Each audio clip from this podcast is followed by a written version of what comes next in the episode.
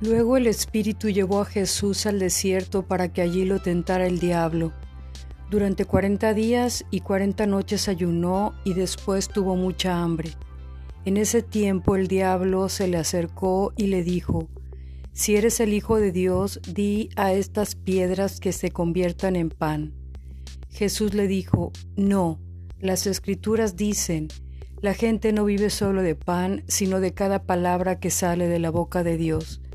Después el diablo lo llevó a la santa ciudad, Jerusalén, al punto más alto del templo y dijo, Si eres el Hijo de Dios, tírate, pues las escrituras dicen, Él ordenará a sus ángeles que te protejan y te sostendrán con sus manos para que ni siquiera te lastimes el pie con una piedra. Jesús le respondió, Las escrituras también dicen, No pondrás a prueba al Señor tu Dios. Luego el diablo lo llevó a la cima de una montaña muy alta y le mostró todos los reinos del mundo y la gloria que hay en ellos. Te daré todo esto, dijo, si te arrodillas y me adoras. Vete de aquí, Satanás, le dijo Jesús, porque las escrituras dicen, Adora al Señor tu Dios y sírvele únicamente a Él. Entonces el diablo se fue y llegaron ángeles a cuidar a Jesús. Comienzo del ministerio de Jesús. Cuando Jesús oyó que habían arrestado a Juan, salió de Judea y regresó a Galilea. Primero fue a Nazaret, luego salió de allí y siguió hasta Capernaum, junto al, mar de Galilea en la región de Zabulón y Neftalí. Así se cumplió lo que Dios dijo por medio del profeta Isaías.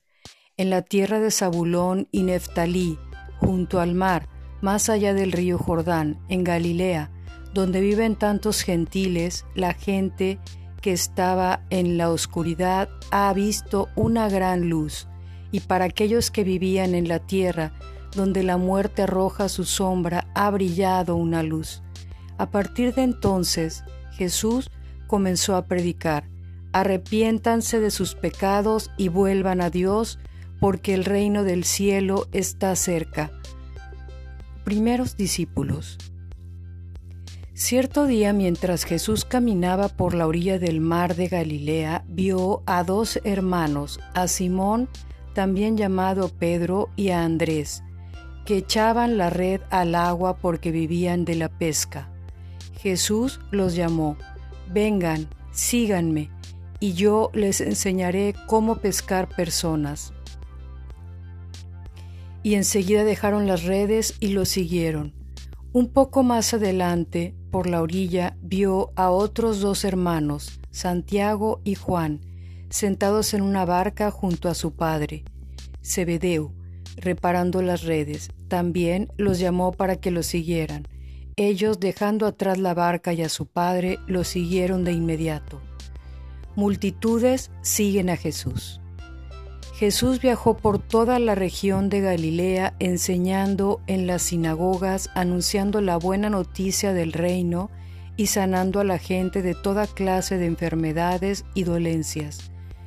Las noticias acerca de él corrieron y llegaron tan lejos como Siria, y pronto la gente comenzó a llevarle a todo el que estuviera enfermo, y él los sanaba a todos, cualquiera fuera la enfermedad o el dolor que tuvieran, o si estaban poseídos por demonios, o eran epilépticos o paralíticos.